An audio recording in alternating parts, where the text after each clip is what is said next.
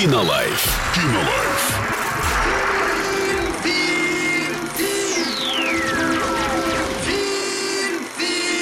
Кинолайф. Сегодня обсудим мультфильм под названием «Два хвоста» для лиц старше 6 лет. И есть рецензия от пользователя с ником «Для души».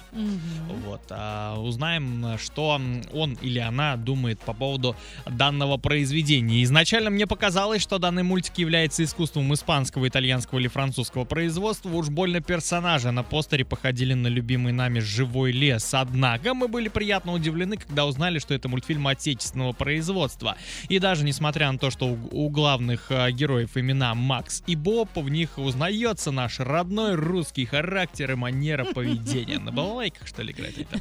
А в данном мультфильме мы увидели симбиоз нескольких жанров. Тут и сказка про лесных обитателей, и история об инопланетном вторжении, Ого. и замечательный гимн дружбе, и даже немного драмы. А похожее смешение жанров мы наблюдаем в каждой новой серии Барбоскиных или Смешариков, э, где основная история всегда переплетается с познавательной минуткой или каким-то интересным отступлением. А по правде говоря, график тут не особо отличается от вышеупомянутых мультсериалов, но на удивление это идет на руку мультику. У моего сына сложилось быстро впечатление, что на экране давно известные герои, и он без лишних вопросов с головой погрузился в бесхитростные перипетии, которые а, разворачивались в мультике. Да что тут греха таить, мультик однозначно предназначен для младшей аудитории, тут и драйв не такой сумасшедший, как у многих современных мультиков, и действия героев не таят в себе двойного дна. Все ясно и понятно, как дважды два. Эти злодеи, эти герои, этим нужна помощь, а эти хорошие ребята. В итоге у наших аниматоров получился замечательный мультик для малышей. Мой ребенок однозначно будет его пересматривать, а- а два хвоста своей простотой и понятностью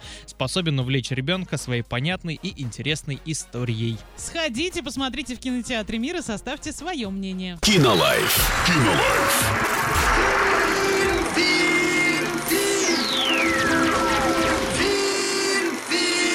Кинолайф.